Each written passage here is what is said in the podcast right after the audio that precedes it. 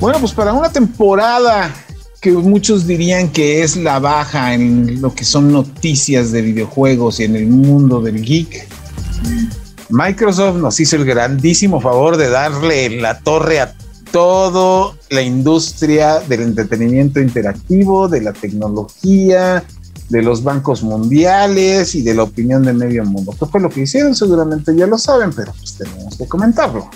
Esto es el segundo episodio de Default, el podcast geek de Reporte Índigo. Foul, el podcast geek por defecto. Aquí está la información más reciente sobre el mundo geek con Kristen Maxise, Milk y José Saucedo. Foul, el podcast geek por defecto. Noticias. Saludos y muchas gracias por estarnos escuchando. Están ustedes este, en el segundo episodio de Default, el, el, podcast de Reporte Índigo. Mi nombre es José Saucedo y como todas las semanas está nos acompañando Cristian. Hola, ¿cómo están? Espero que se encuentren muy bien y hoy les traemos noticias muy buenas, así que acompáñenos. Milk Sparks. Hola, ¿qué tal? Estoy muy emocionada por platicar de tantos temas y la verdad es que están muy, muy buenos. Esperamos que disfruten mucho nuestro contenido y quédense, sean bienvenidos. Y eh, Iván Cardoso. Saludos, gente del Internet, ¿cómo están? Un gusto estar eh, aquí con todos mis compañeros para hablar del chismecito de los videojuegos. Así es, y bueno, pues la semana pasada yo les comenté mucho acerca de God of War, el dios de la guerra que acababa de llegar a PC, pero yo estaba hablando desde mi experiencia jugando en PlayStation 4, que es la versión original. Pero la versión para PC como tal que nos envió PlayStation Latam, la estuvo jugando Iván Cardoso en su poderosísima Acer. Así que cuéntanos, Iván. Eh, híjole, pues eh, la verdad es que es mi primera, mi primer acercamiento, ¿no? A la, a la saga de God of War porque niño Xbox, ¿verdad? Pero eh, la verdad es que mis respetos, eh, lo que es God of War está muy pesado. Pero pues eh, ya estamos hablando del juego del año de 2018, ¿no? O sea, todo mundo que se considere un poquito gamer, pues ha escuchado de, del juego. Aquí la cuestión es más técnica, ¿no? De, de cuáles son las diferencias que hubo justamente con la versión que mencionabas, Saucedo, de, de, PlayStation 4, que originalmente salió, a este port. Y pues la verdad es que son muchas, ¿no? O sea, incluso desde que empecé a jugarlo, eh, sí vino a mi mente algunos otros títulos, o más bien algunos otros ports en comparación que la verdad solamente es el mero trámite, ¿no? O sea, como que las desarrolladoras detrás de los de algunos ports dicen, ¿sabes qué? No, no le voy a tocar absolutamente nada. Así como está en alguna otra plataforma, en alguna otra consola, lo voy a mover ahora aquí a PC o donde sea. Pero no, caso totalmente contrario del God of War, la verdad es que eh, sí se nota una diferencia muy abismal. Eh, y es que, o sea, lo que es God of War 4, ¿no? O sea, solamente se llama God of War, pero es el 4. Eh, salió en el PlayStation 4, lo hacía sudar a esa consola, lo subieron luego a PlayStation 5, también le hizo sudar, y incluso hasta computadoras armadas de escala de la NASA también las pone a, a sudar. Y entonces está muy, muy cañón. Se volaron la barda con ese port. Y, y, y, pues la verdad, creo que está, es, fue una decisión bastante correcta por parte de Sony el tener esta apertura, ¿no? De sus exclusivas que también las puedan disfrutar los, eh, toda la gente de, los, de las PCs, uh -huh. pues para que crezca, ¿no? La, la, comunidad, porque seguramente, o sea, insisto, ¿no? God of War es muy, muy bueno y es más, me gustaría conocer a alguien que me dijera, ¿sabes qué? No me gusta, para decirle por qué. Pero pues ahí, ahí Pero, está. no, para meterle una cachetada primero, puedes decirle por preguntarle por qué. Sí, sí, sí, es que porque qué, qué bueno lo que me impresionó de ese God of War, este, esto lo estaba comentando con el equipo de Locura FM cuando estábamos en el Minuto Geek, era de que pues los primeros God of Wars, que son los tres principales que salieron en Play 2 y Play 3, más todos los anexos de PSP, este, y creo que hubo una precuela cuando Kratos no estaba enojado con los dieces, sino ligeramente molesto. este, o sea, eran juegos que realmente la gente agarraba de terapia, o sea, porque son impresionantemente no violentos en cuanto a sangre y destazar todo, pero sí en cuanto a la fuerza que te da agarrar y partirle todo a los enemigos. Y, yo conozco gente que los agarraba de terapia, que se desquitaba del mundo con ese juego, ¿no? Decía una amiga que ese juego le daba paz, o sea, no entiendo cómo, pero bueno.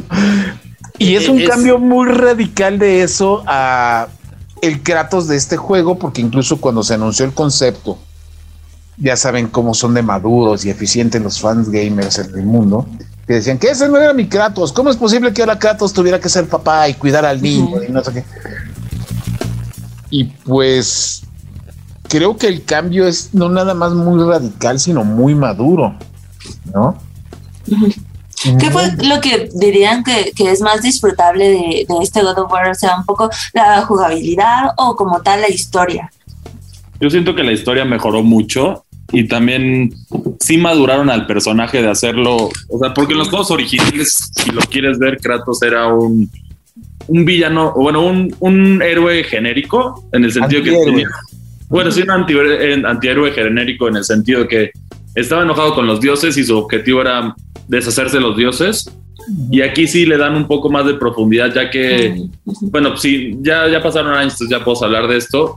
Abandona Grecia y el, todos los dioses de Grecia para irse a, los países nórdicos y ahí crea un nuevo problema, pero también ahí como que estuvo alejado y hasta en algún momento tuvo su esposa, tuvieron a su hijo y por, por primera vez pudo ver un Kratos feliz después de tanto tiempo.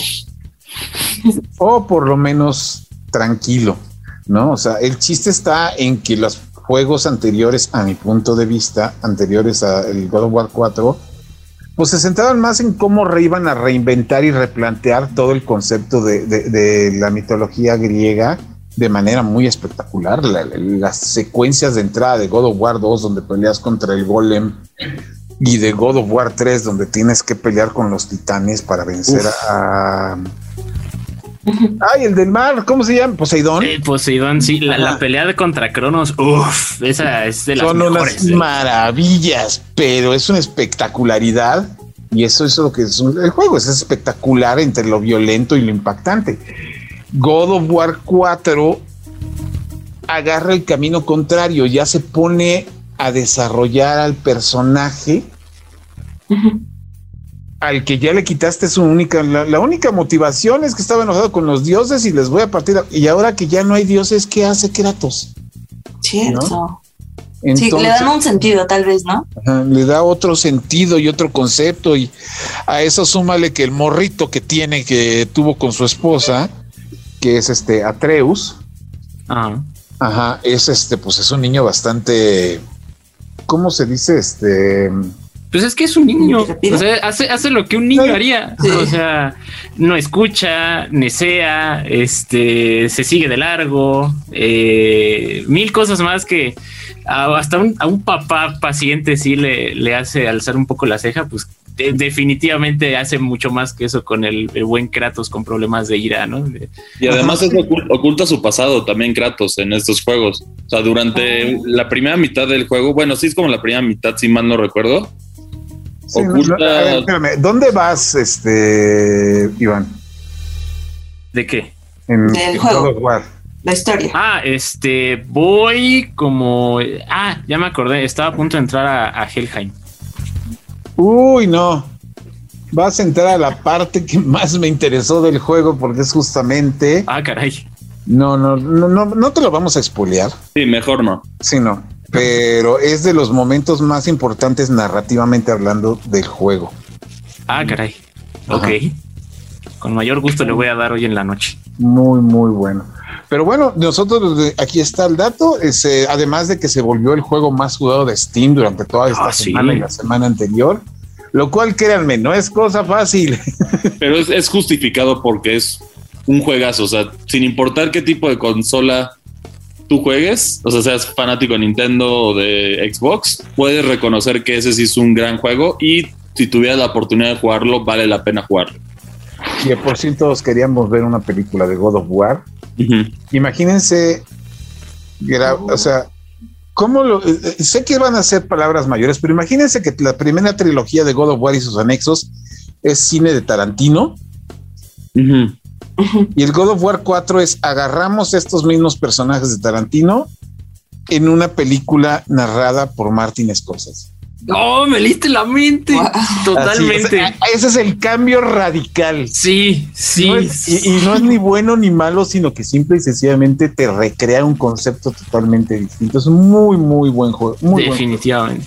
Ah, qué, buena explicación. Susan. Wow. Así es. No, Ahora vámonos del otro lado, señores, porque aparte de que tuvimos God of War, tuvimos el remaster, remake, refrito, porque para mí es un refrito, que le tocó a Chris. Pues bueno, es un. es- es- el juego es SNK versus Capcom Card Clash. Que originalmente eran dos versiones para el. Es para el. el- eh, ¿Cómo se llama? El. Neo Geo el Pocket. Neo Pocket, sí, el Neo Pocket. Ajá. A mí no me tocó jugar esa versión, pero me tocó jugar esta. Básicamente es un. Es un juego de TCG, tipo Pokémon TCG o Magic the Gathering. Es una versión más simplificada y tus cartas son personajes icónicos de Capcom y SNK de la época. Entonces, por ejemplo, los de Resident Evil no están ahí porque pues, todavía no, apenas estaban surgiendo, entonces todavía no entraban ahí, pero tienes a tus personajes clásicos de Metal Slug, tienes, vari- tienes personajes muy interesantes de ambos lados. Y el juego funciona básicamente es como si fuera un RPG de Pokémon, en el sentido que cruzas diferentes lugares temáticos de, de Capcom y de SNK, enfrentándote a otros, a- bueno, aquí son otros jugadores y tienes, y con los duelos vas ganando boosters para expandir tu mazo e irlo perfeccionando. Originalmente este juego eran dos versiones, o sea, como en Pokémon es, digamos, blanco, rojo y azul. En este caso era la versión SNK y la versión Capcom, pero en este port lo que hicieron que me gustó fue que unieron las dos versiones en uno, entonces puedes colectar todos los las cartas con mayor facilidad. ¿Qué siento que le faltó al juego? El, el port es bueno, es un juego divertido, es un juego de culto, pero una modernización es el hecho de no poder jugar contra otros jugadores en línea. Si es un juego de cartas de ese tipo, siento que eso lo hubiera llevado, lo hubiera mejorado muchísimo, pero es un juego que vale la pena y tiene un precio muy razonable y accesible en el Nintendo Switch, entonces yo sí lo recomiendo. Es un juego para los que gusten de la onda retro. Y los juegos de TCG también. Y de esos- no sé, yo los juegos de tarjetas me mantengo alejado de ellos. o sea, Pero ¿sabes qué tan sentido este juego que también vale la pena mencionar? mm. Es una versión más accesible del juego de, cartas. Yo, yo durante un rato, obviamente por ser fanático Pokémon, intenté entrar al TCG. No se pudo y a Yu-Gi-Oh tampoco. Entonces es una versión más simplificada y a lo mejor si te gusta, luego puedes intentar en juegos más complejos como Magic o como Pokémon TCG. Yo lo único que sé de los juegos de TCG de Pokémon es el Electronic Game Show del 2005 en el World Trade Center de la Ciudad de México. Dos niños decidieron taclear a la botarga de Pikachu. Es lo único. Oh. no, porque Y, y de eso ya tiene, su ya tiene ya tiene tiempo y la anécdota es más extensa, pero no lo voy a no se las voy a comentar en un lugar donde quede mi voz grabada. Este, así es que, pero bueno, con eso continuamos finalmente con el último juego de la semana, que es un título que es viral. Yo no entendí por qué se hizo viral. Se ha de ser viral simple y sencillamente porque pues, puedes perder el tiempo ahí un rato, que se llama Worldly. ¿Qué es Worldly? Si ustedes tienen redes sociales, principalmente Twitter, verán que la gente ha estado sacando como que los resultados en unos cubitos grises y verdes. Pero, ¿qué es esto, Cristian? Bueno, Wordle es, un, es básicamente un juego. eh, em, imagínense tipo ahorcado, o sea, porque es la misma idea del juego. Tú tienes que adivinar una palabra de cinco letras en seis intentos. Y dependiendo de las palabras que escribas, el juego te va a ir diciendo si está la letra en el lugar correcto con color verde o que es una letra correcta pero está en el lugar incorrecto con color amarillo. Entonces tú ahí tienes que ir descifrando en base a palabras cuál es la palabra del día. aproximadamente cada 12 horas cambia la palabra, entonces sí, sí te da tiempo de, buscar la palabra y el aspecto competitivo que tiene es que lo presumes en tus redes, ya sabes que el, miren, lo logré en, en dos intentos o uy, apenas lo logré o no lo logré. Y además de esto, también lo ayudó el juego que se hiciera viral porque salió, bueno, primero en Twitter se hizo súper viral, Ujú. luego salió en el Tonight Show de Jimmy Fallon, que también lo empujó todavía más el juego. Y ahorita está en un punto muy cañón. Tiene aproximadamente 2.5 millones de jugadores al día, entonces sí es algo bastante considerable. Lamentablemente el juego solo está en, en- en inglés, pero hubo un, un programador colombiano que también hizo una versión en español. Igual los dos están completamente gratuitos, solo buscas la palabra Wordle, que es W-O-R-D-L-E, y ahí lo encuentras las dos versiones. O sea, está sencillo, es un juego muy simple y, y para pasar el rato está divertido y luego competir con tus amigos o tu familia de, miren, yo, yo, yo soy mejor en, en esta lógica, pues está, está divertido, la verdad. Perdón, pero es gratis. Eh, Es ¿o gratis, tiene- Ah, ok. completamente gratis. Pero, y también, qué bueno que dices eso porque Ajá. justo la tienda de Google y la tienda de Apple hubo algunas personas que se querían retirar y subieron el subieron copias del juego a, a sus- a las tiendas cobrando. Entonces, eso es importante que los encuentras en el browser de manera gratuita, ambas versiones. Ah, Me, me suena muy, muy cañón a, a este a esos juegos como tipo Farmville de hace añísimos en. Facebook. Muy, muy de comunidad, muy de mira mi Oh. resultado y así. Y me acaba de, de dar el, el viejazo, porque seguramente mucha gente ya hoy en día va a decir: ¿Qué fue Farmville? ¿No? ¿Qué, qué fue eso? Sí, ¿no? sí, es cierto. ¿Qué se come? Pero me da muchas vibras este world. La granjita de Farmville. No, pero además el juego tiene una anécdota muy graciosa porque el, el- el programador neoyorquino que lo hizo, lo hizo para jugar con su pareja. Ujú. O sea, Wow. por puro vil y asqueroso ocio. Y si el cuate cobrara, o seguramente cobra la publicidad, estoy seguro que ya se hizo más que millonario. ¿no? Ahorita lo que dice es que, de hecho, a él le dio al con su reacción a lo que tú pensarías de este tipo de desarrolladores que les pegara algo así. A él le dio ansiedad. Él lo ha compartido que tantos lo están jugando que ahora quiere mantenerlo perfecto. Entonces es como su detalle y el misterio de la palabra es lo que ha estado tratando de empujarlo. Pero él lo quiere mantener gratis. Entonces sí, ha habido otra gente que, como les dije, que sí, se, sí planeaban ya retirarse con, con el negociazo que iban a hacer con esto, pero ya las tiendas, eh, de lo que he visto, ya están tirando los clones de, de estas Ay. aplicaciones porque pues, al final no, no son ellos. Y tan como último dato curioso, el apellido de este cuate es Wardle, entonces Oh, tiene, tiene un juego de palabras, por eso es Wardle. O sea, es como un juego de palabras para, de su apellido. Solo lo cambió, ¿no? Del lugar, las letras. Wow. Ujú. Para que, para que vean niños, aprendan a programar y pueden estafar a todo, una- a todo un planeta. Así es. Totalmente. No lo haga, Y hablando de estafadas, la semana pasada medio platicamos una notita muy chiquita que todo el mundo ya esperaba, porque gracias a Omicron se había anunciado que el E3 iba a ser digital. Pues bueno, esta nota creo que le tocó platicarla a- en algún Geek News o News a este o Minuto Geek a, a Milk, que es que al parecer más bien no va a haber E3 este año. Sí, de hecho fue, bueno, o sea, el, el rumor empezó a correr porque un periodista, eh, su apellido me parece que era Goff, Goff, y bueno, ese periodista di- hizo este comentario, así de hecho en, Twitter, puso así como que él tenía como estas, pues, eh, idea de que la E3 de este año, pues, se iba a cancelar, o sea, ya no solo no, no nos la iban a dar ni siquiera online, entonces, eh, pues la gente se empezó como a, a paniquear un poco, a decir como que, híjole, pero ¿por qué? Y es que este periodista se caracteriza porque tiene un repertorio muy largo de, pues, aciertos en el mundo de los videojuegos.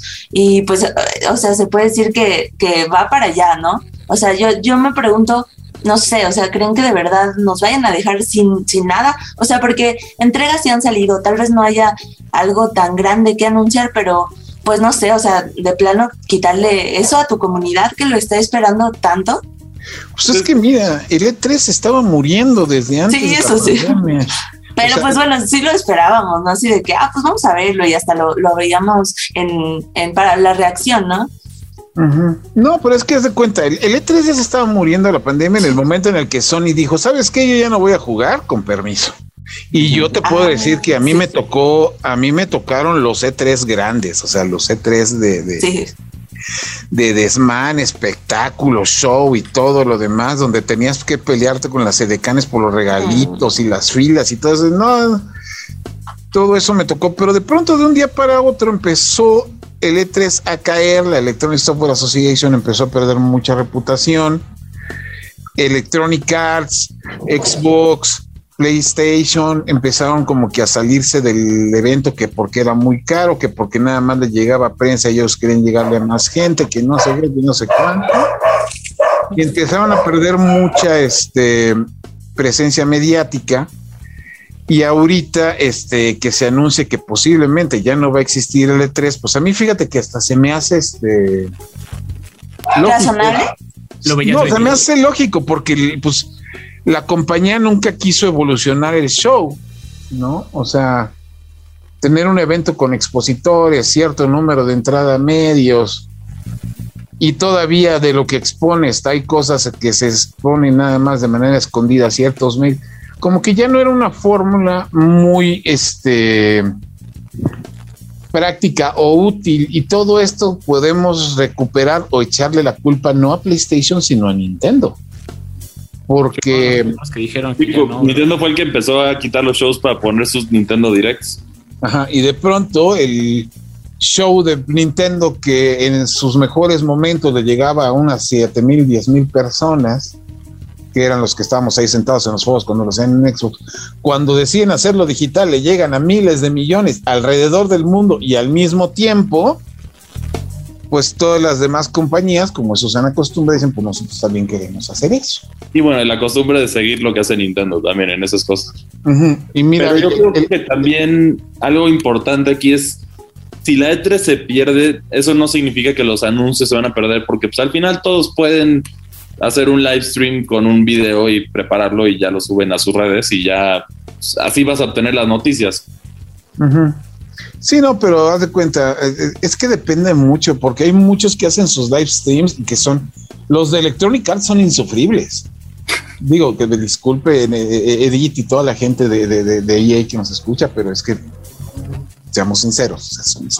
si por sí sus conferencias yo me quedaba dormido presente ahí en el Teatro Orfeón en Los Ángeles cuando eran las conferencias grandes de tres y después llegan, extienden, extienden, extienden, no. Este Xbox no, porque todavía hace sus streams y los streams son espectaculares, digo, independientemente de lo que ocurrió hace un par de años, pues todos nos acordamos de que cuando salió Keanu Reeves a decir compren Cyberpunk, oh. todo el mundo estaba emocionadísimo. Sí.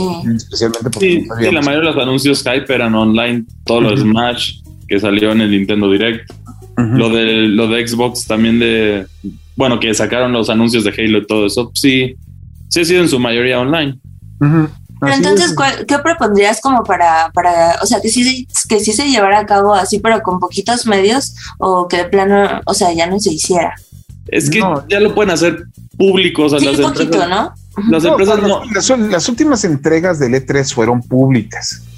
Antes, entrabas como prensa o pagabas una exorbitante cantidad de dinero para entrar como público general.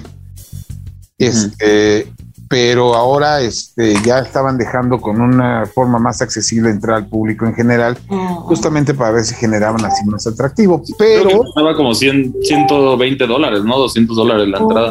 Más o menos por día. Pero, pues, ya parece como un evento más, ¿no? De los que pues Xbox y Play pues ya nos lo pueden ofrecer. Digo, Xbox puede hacer el propio, lo ha hecho el propio sí, y además ya tienen, pues ahora sí ya tienes un E3, un mini E3 de Xbox con todo lo que compró, pues ya. Sí, no, pero de eso vamos a hablar muchísimo más adelante. Y yo creo que nos vamos a quedar con las filtraciones de Pokémon para otro programa, porque entonces nos tenemos que ir, señores. Regresamos después del corte. Entretenimiento.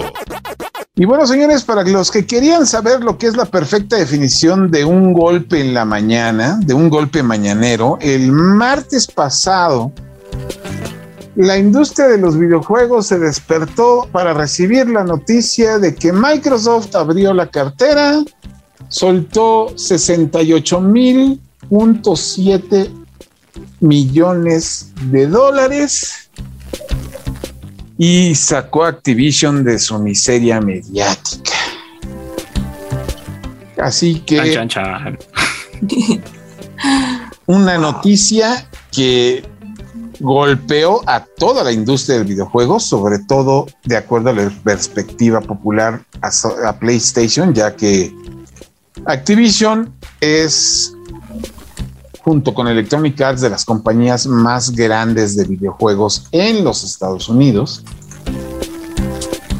Y durante todo el año pasado, el conglomerado Activision Blizzard King este, había estado teniendo muchos problemas por acusaciones de acoso, problemas de abuso sexual, de abusos laborales, de que no, que no, de Ambiente todo tipo de todo tipo de broncas, a tal grado que se rumora que el presidente de Activision quería comprar a los tres medios más grandes de videojuegos y tecnología en Estados Unidos para que cambiaran la narrativa sobre la compañía. Así de grandes estaban las broncas.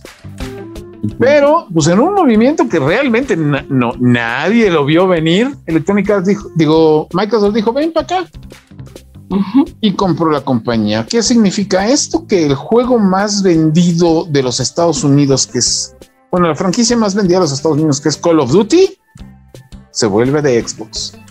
Las dos mascotas que durante décadas fueron consideradas las exclusivas de PlayStation, como son Crash Bandicoot y Spyro el Dragón, ahora son de Xbox.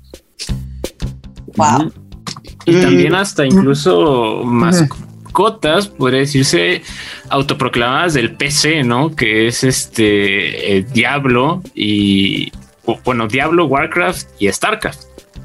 Que son, o sea, pues Son, re- son referentes del PC y ahora también son de Microsoft. Bueno, pues de por sí Microsoft es referente de PC de base, pero ahora todo esto se vuelve de Xbox.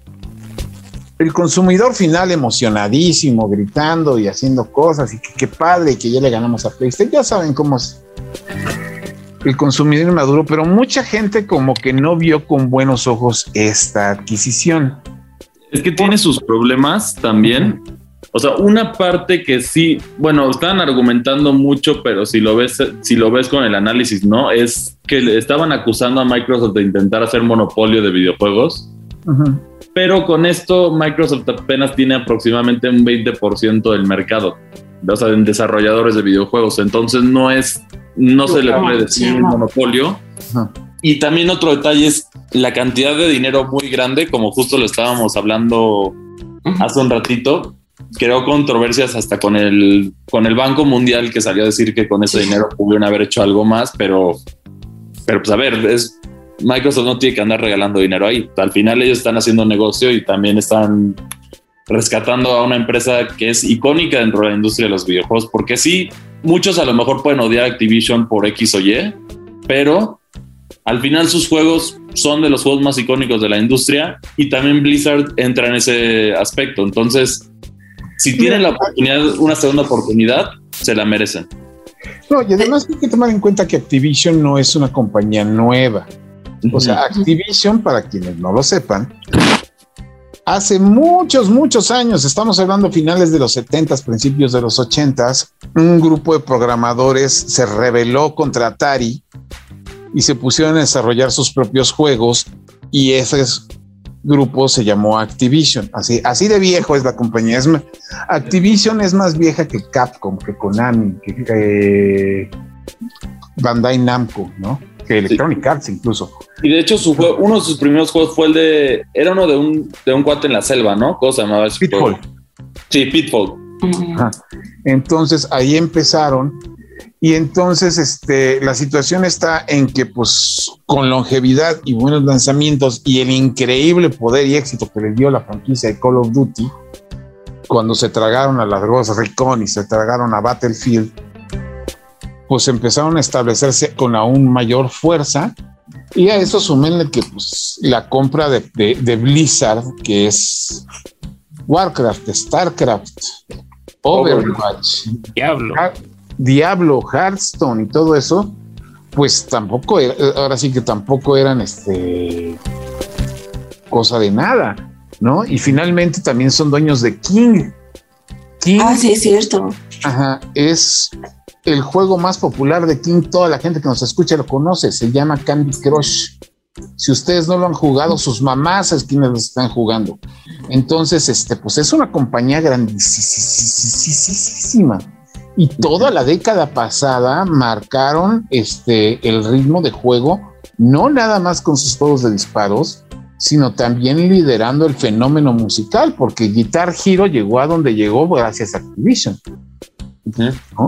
Y ahorita que igual comentaban lo de eh, la polémica y así, yo pienso que, bueno, eh, de hecho se hicieron como peticiones porque querían quitar pues al director, ¿no? Pero eh, lo que también estuve viendo es que igual con, con esta cuestión de Microsoft, o sea, se está llegando al acuerdo de que este tal vez no se vaya este director, pero, o sea, como que Xbox quiere dar como la cara, ¿sabes? Y bueno, sí, la verdad Xbox sí ha tenido como como que esta cuestión de fomentar los valores y todo. Entonces, también podría servir como como un giro, o sea, como para limpiar la reputación para Activision, como que eso siento que podría servir para, pues sí, que otras personas dejen de verlo como, ay, no, es que ahí hubo polémica y esto y lo otro, ¿no? Pero yo creo que 2023, que es cuando se, bueno, mediados de 2023, que es cuando se concreta esta venta, yo creo que este segundo lo van a sacar a patadas, porque ahorita no lo pueden sacar mm. porque tiene que, están en la fase de transición, que sí requiere, no, no puedes correr un, un puesto tan, un puesto tan alto. Tan alto. Una vez yo estoy seguro que, o sea, para que no, le, no se le encime la controversia a Microsoft de esto, al segundo que se firme, lo van a sacar a patadas. O sea, eso estoy segurito, segurito. Pues se supone ese es el roadmap, ¿no?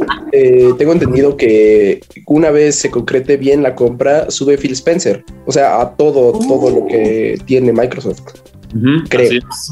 y así es, y además ahorita este, dentro de las cosas que han estado aclarando para toda la gente que obviamente pues después de la noticia, si, hay, si algo se pudo mejorar en Internet fue se pusieron a especular de todo y contra todos. Y finalmente lo que entró es este que, que PlayStation dijo que espera que PlayStation respete todos los acuerdos que tenía PlayStation con Microsoft, digo con Activision. Phil Spencer dijo se van a respetar todos los acuerdos y no se preocupen, no vamos a sacar a Call of Duty de PlayStation por ahora. Sí, por ahora. Por ahora. Pero pues obviamente todo eso es temporal ya que una de las observaciones, y ahí sí voy a pedir su opinión, es, yo creo que esta compra, como decía hace ratito Chris, pues dentro de lo que es la industria del videojuego en general, no es tan grande como aparenta, ya que la industria de los videojuegos en general no nada más es PlayStation, Nintendo y Xbox. Estamos hablando de celulares, estamos hablando de tabletas, estamos hablando de muchísimos dispositivos y muchísimos outlets. Digo, no más para eso, están también ahí metidos Apple, Facebook y Epic. Y de hecho, para complementar lo que tú dices, o sea, con esta compra que fue la más grande que ha hecho Microsoft en su historia, ni siquiera es el ni siquiera es la empresa que más genera dinero a base de los videojuegos. Todavía está por detrás de Sony y de, y de, de Tencent. De Tencent. Bueno, pero es que Tencent ya son, ya son. No te diría que son palabras mayores, pero más bien son palabras insultantes. Pero el, tamaño está ahí, entonces si no es monopolio, entonces no lo van a investigar porque no es, o sea, no, no hay manera de decir que es un monopolio si el mercado es tan grande.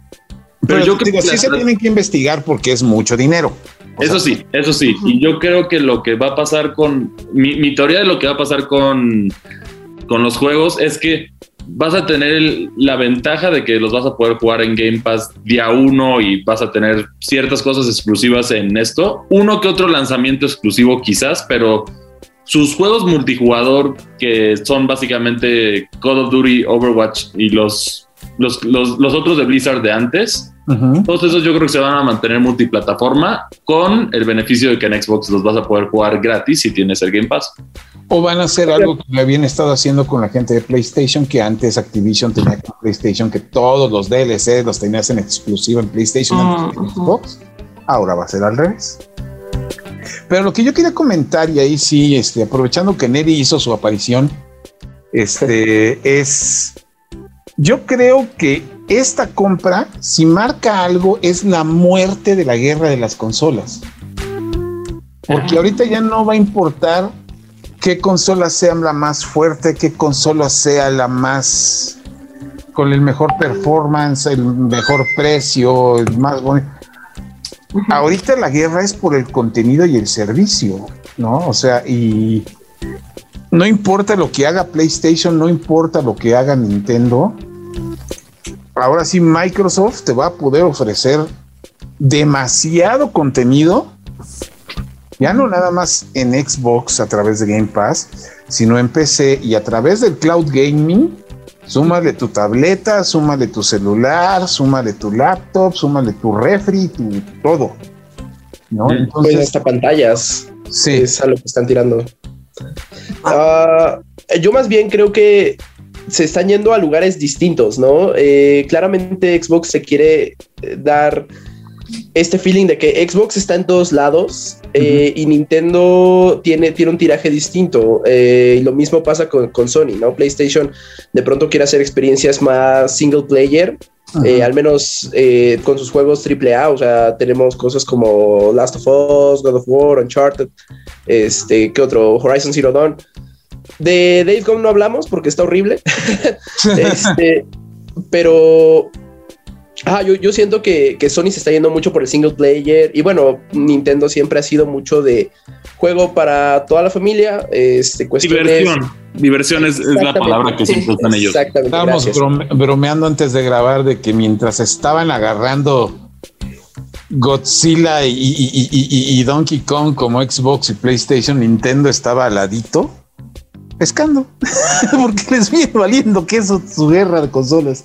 Pues sí, claro, ellos ya tienen un, un, mercado muy aparte y gente muy aguerrida que sea lo que sea que vayan a sacar, lo van a comprar, ¿no? Y lo han demostrado y comprobado muy bien con los últimos lanzamientos como el de Mario. este, entonces sí, yo más bien siento que ya a partir de aquí como que cada plataforma va a tomar eh, un camino distinto, pero definitivamente sí, Xbox, Microsoft eh, va a estar en todos, todos lados, ¿no? Se, se, especulaba incluso que en algún momento del año pasado, me parece, hubo, hubieron rumores de que Game Pass iba a llegar incluso al mismo PlayStation, ¿no? Uh -huh.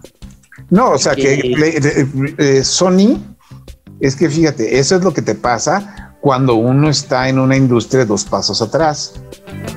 Nintendo lo lleva demostrando de que tan le vale madre que puede estar hasta 10 pasos atrás y sigue funcionando, pero PlayStation es lo que comentas. El año pasado empezó a rumorarse que ya estaban preparando su versión del Game Pass. Y ya se tardaron. O sea, pero ¿qué van a hacer ahorita? O sea, no, o sea, sí, los fanáticos ya. están exigiendo que PlayStation compre una compañía para que le regresar la bofetada. Y, yo digo, pues, y, la, y la cuestión aquí es que yo, no sirve bueno, no sé, no sé si ustedes tengan un nombre, uh -huh. pero yo no ubico a otro estudio triple A que no sea EA o Ubisoft, que queden libres. Sega, quizá. No, pero no, Sega no, es Nintendo. No, Sega es Atlus. Y Ah, de todas cierto. maneras, este, en la lista de los costos de las compañías, Sega es la última. No. Así que no, no, no, o sea, lo, lo, lo la, la, la, situación está en comprar compañías a lo idiota por regresar el ojo por ojo no es resolución. O sea, tienen que mejorar su servicio o, te, o, o, tener de verdad exclusivos. Yo creo que va a ser bueno para la competencia en general porque los PlayStation tiene que empujar sus exclusivos todavía más. O sea, tienen que ser los mejores juegos de que como en el caso de Nintendo, en el caso de Nintendo, tú compras un Nintendo no por el poder, no por nada, por, los juegos que tiene, que nadie más los tiene. O sea, esa es la realidad de un Nintendo.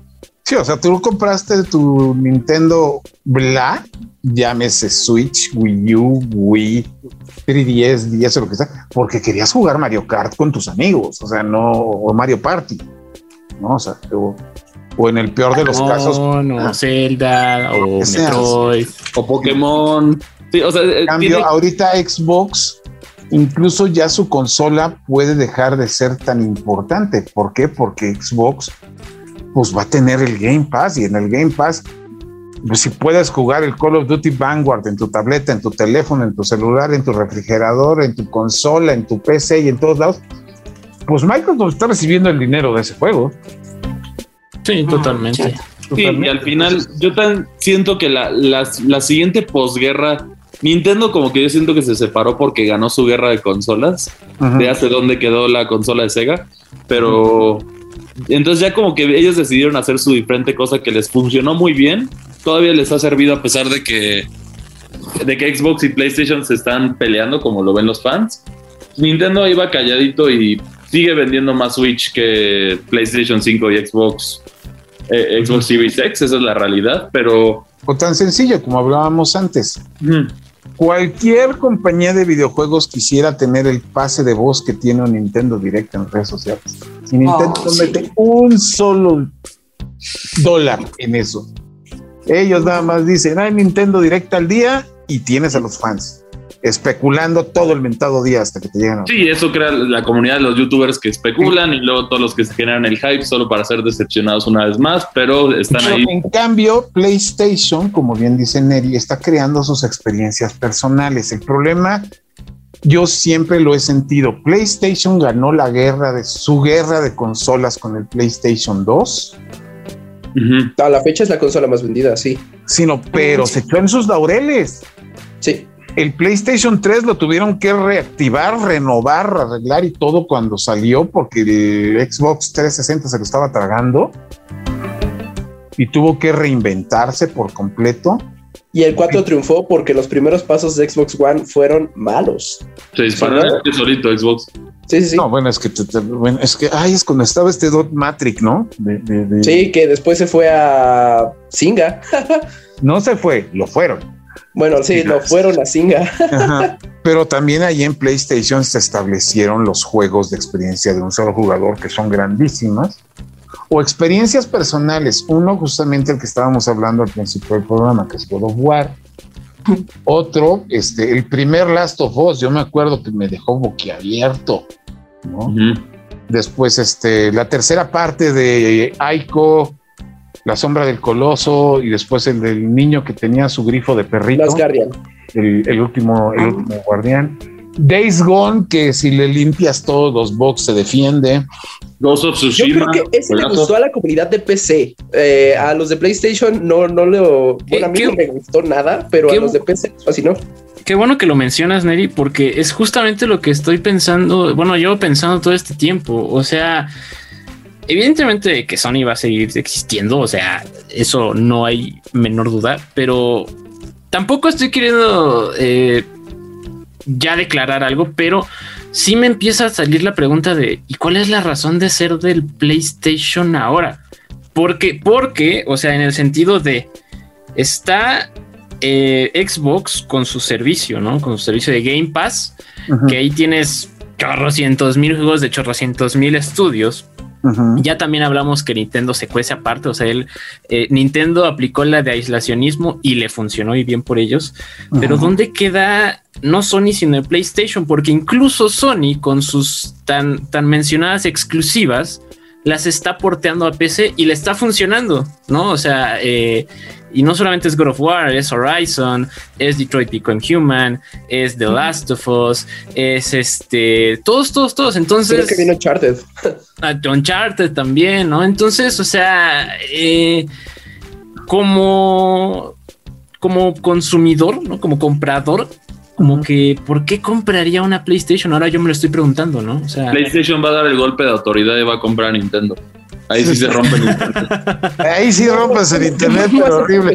Es que mira, tiene la razón ahí, Iván, porque haz de cuenta, el PlayStation 3, principal ventaja era que corría Blu-rays. ¿no? Y entonces se hizo el Era más barato tener un PlayStation 3 que un lector de Blu-rays. como pasó con el Play 2 y el DVD, ¿no? Después, el PlayStation 4 fue porque era la opción viable porque el Xbox casi casi te requería una gran cantidad de cosas y además PlayStation le hizo una campaña horrible al- al- contra Xbox.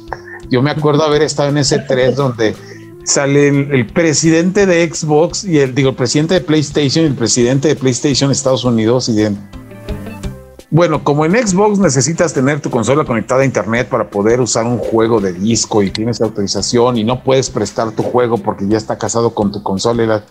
¿Cómo se, cómo se prestan los juegos de PlayStation 4? Ten, güey. Gracias. Así, eso se me hizo una objetada, muy bien aplicada, pero fue una objetada. Pero al final del día ahorita es, ¿dónde queda Play? Yo creo que, que, Play, pues a fin de cuentas sigue siendo una opción eh, en comparación a una PC gamer que pueda correr bien, este, que cosas como God of War o los ports de PlayStation, pues es más barato. O sea, y el Play tiene esta ventaja, ¿no? De que no necesitas cosas de compatibilidad ni esperar a ver si tu procesador o tu tarjeta de video va a tener broncas. Aquí el, el PlayStation sigue siendo un plug and play. Entonces, yo siento que e, eso realmente esa es la única cosa que mantiene, va a mantener viva la consola. Así es, porque realmente sus servicios no han pegado. El PlayStation no funcionó, el PlayStation no, el PlayStation Now creo que ni siquiera está disponible en esta región. Dejaron Solo es Europa y Estados Unidos. Dejaron de rentar películas, dejaron de rentar canciones. Pero parece que no le preocupa, ¿no? Así como. Ah, es que eso es lo. estoy seguro que eso es lo que ha de frustrar mucho a los, a los fanáticos de Sony. De, que, de, que están como el perrito en, la casa en llamas, ¿no? De This is Fine. Sí. Mm, sí. Es que no. este rosarismo, ¿no? De que la generación del PlayStation 4 es nuestra y ganamos. Entonces. La, la generación del 5 nos va a ir igual de bien. Y pues yo creo que ahorita sí se van a topar con pared y de nuevo, ¿no? Va a venir una crisis, van a tener que reinventarse otra vez. Este, y a ver qué sale. Ojalá, ojalá hagan algo bueno, porque pues sí, se están quedando atrás bien gacho. Peor y peor tantito, porque además toma en cuenta que PlayStation, sus sistemas portátiles jamás funcionaron como debieran. Mira que los tres son muy buenos, el PlayStation, el PSP, el PSP Go y el Vita. El Go no tanto, pero sí, el Vita es buenísimo. No, el Go era maravilloso. Lo que pasa es que te dieron un consola 100% en línea en una época en la que nadie confiaba en los juegos en línea, en la que no había juegos en línea. Entonces, este, por eso no funcionó. Pero, este, ahorita, pues está la situación de, de que todo esto salió a raíz de que Xbox compró Activision. Y ya dicen las malas lenguas que todavía no termina de hacer shopping. Ay, ¿Qué más podría comprar? Nintendo. Alguno va a acabar comprando Nintendo y ahí está. Ahora, y ahorita están, señores, y acuerdo. No, pero es que Nintendo no se deja. Toma en cuenta una cosa, Chris. No, y aparte para comprar. El valor, ajá, perdón. El valor nominal de Nintendo es de 58 mil millones de dólares. Es menos de lo que pagó Microsoft por aquí. Ah, no más. Wow. Nintendo no se deja por el orgullo, es... es... No, pues, ¿por, qué crees que ahorita ya Nintendo después de 20 años decidió agarrar y pues vamos a hacer películas, parques de diversiones, sacar juguetes, ropa y juguete y, todo por todos lados? Tienen que explotar todo ese merchandising para subir el precio. No solo de gaming, miren. PlayStation a ver qué es lo que hace, porque sí fue durante más de dos décadas el rey de esta industria, pero como dijimos al principio, sus mascotas no oficiales ahora son de la competencia. Sí, ah, ¿no creen que hagan algo ahí? O sea, como que para, ¿sabes qué? O sea, ten los juegos, pero bueno, no sé, o sea, es que hasta, no, no vieron un meme de un chico que supuestamente se tatuó igual así, bueno, supongo que hace tiempo, el logo de Play y encima está Crash, o sea, ahorita ya, ¿qué onda? ¿Qué va a hacer? O sea, es que, pues que no pueden hacer nada por más que quieran, porque a fin de cuentas Crash es de Activision, bueno, de Universal. No, Universal, vive Universal Ok, pues sí, o sea, por más que se paren de cabeza, no, no pueden hacer nada. Crash es de. ahorita ya es de Xbox. Y el problema es que tú sí lo ves. O sea, yo como lo veo, tiene mascota. Ahora sí, eh, uno de los temas que ninguno de los dos, entre sus rollos, Xbox y Sony podían lograr, era tener mascotas familiares porque no, no tenían respuesta. Era más bien tener mascota representativa, o sea, más que familiar, Zelda y Mario son de Nintendo. Más que familiar, este, Forza, Halo y Gears of War, Gears of War son de Xbox, pero son de Xbox, o sea, le pertenecen a Xbox. PlayStation desde que comenzó sus mascotas oficiales personales nunca las explotó como debiera, más allá de, pues, de que estuvieran ahí presentes. Aquí estamos hablando de Ratchet y Clank, Jack and Daxter, Sly Cooper, Darkboy. el, el Medieval. Bueno, Kratos es el más representativo si lo quieres ver así. Pues serían, ¿O de Kratos y? Nathan, serían Kratos y Nathan Drake. Pero aún así, Kratos y Nathan Drake no llegan al nivel de todos los que acabábamos a mencionar anteriormente. Y un error muy grande, PlayStation cuando comenzó no tenía mascotas propias. En Sí, el por eso sentido fue lo de de que Crash, sus- ajá, en ese caso. en el sentido de que sus mascotas propias nadie les hizo caso. A PlayStation lo identificabas más con Cloud Strife de Squaresoft, de la serie Final Fantasy, con Lara Croft de Eidos Interactive, de Tomb Raider, que, o, o- incluso Alucard de Castlevania, de Konami, Sí. Grande el Castlevania. Que por otros juegos. Entonces, ahorita yo creo que más que ponerse a comprar compañías a lo estúpido, porque realmente sería comprar lo estúpido, yo creo que lo que tiene que hacer PlayStation es re, re- ¿cómo, cómo dijiste este Neri? Reinventar. Inventar. Reinventarse, definitivamente sí le toca reinventarse. y estaría padre volver a ver un intento de. No va a pasar, pero estaría muy padre ver un intento de consola portátil otra vez, ¿no? Sony eh, sí tiene muy buen pedigrí en, en consolas portátiles. Caras, pero buenas. Pero bueno, ya el Nintendo Switch ya es el híbrido. Yo creo que ya ese tren ya. El camino para ellos va por ahí, porque eso es lo que se supone que iba a ser Steam, ¿no? Con su consola. Sí, esa consola sabemos que no, no le va a poder ni tocarlos, ni hacerle cosquillas al Nintendo Switch, que ya. Yo creo que muy pronto se espera que. O sea, ya le está tocando los talones al PlayStation 2, ¿eh? O sea, yo como he visto las ventas, ya, ya superó los 100 millones. Bueno, Pues- si se anuncian el Mario Kart 9, ahí, ahí, ahí va a haber otro issue, pero pues, eso lo vamos a tener que discutir hasta la semana que entra.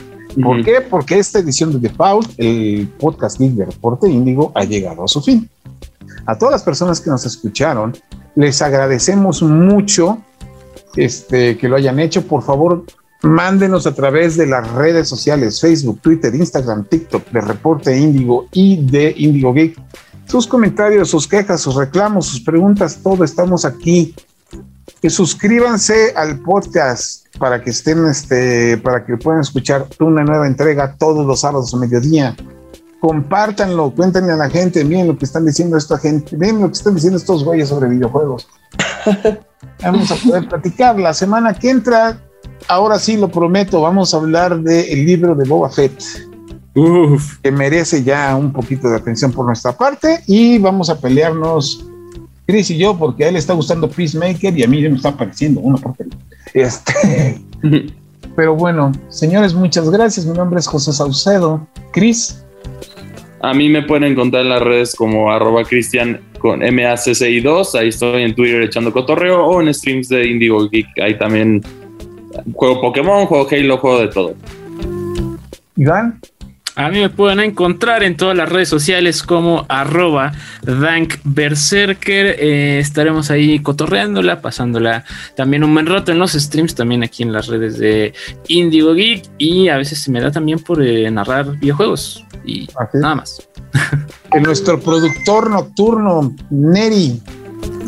Muchas, muchas gracias por acompañarnos. Nos seguimos escuchando la semana que viene.